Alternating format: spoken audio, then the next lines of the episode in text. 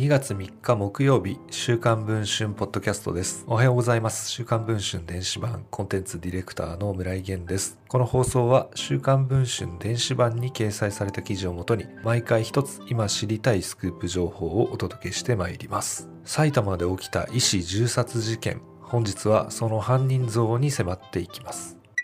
埼玉県ふじみ野市の自宅に人質を取って立てこもり、散弾銃で鈴木純一氏を殺害した無職の渡辺博容疑者66歳。2020年8月、渡辺容疑者は友人にタイガーマスクの番組をどうしても見たい。ダビングしてもらえないかと頼んでいたことが週刊文春の取材で分かりました。渡辺容疑者がどうしても見たがったのは2020年8月18日に NHKBS プレミアムで放送されたアナザーストーリーズ運命の分岐点タイガーマスク伝説愛と夢を届けるヒーローの真実という番組です。1980年代に覆面レスラーとして一世を風靡しましたが、現在は重い病と向き合っている初代タイガーマスク、佐山悟の葛藤を描くドキュメンタリー番組です。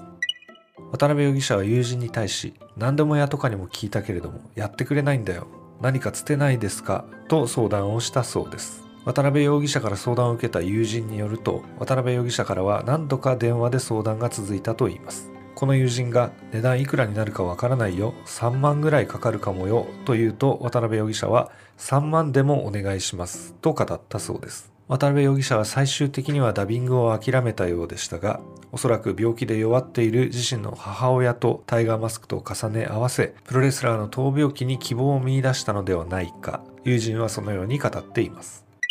両親が別離してからは母と二人暮らしを続けてきた渡辺容疑者。介護という美名のもと医療関係者介護関係者の前で時に身勝手な振る舞いを続けていたといいます。そして最後に事件を起こしました。現在配信中の週刊文春電子版では渡辺容疑者が最後にすがった魔除けの存在そして小中学校時代の同級生が語る渡辺容疑者の素顔さらに都内の信用金庫に就職するも借金取りに追われた理由そして元担当医に宛てて苦情を記した手紙そして亡くなった鈴木医師と渡辺容疑者の意見が対立した問題などを詳しく報じております。ご関心がある方はぜひチェックをしていただければと思います。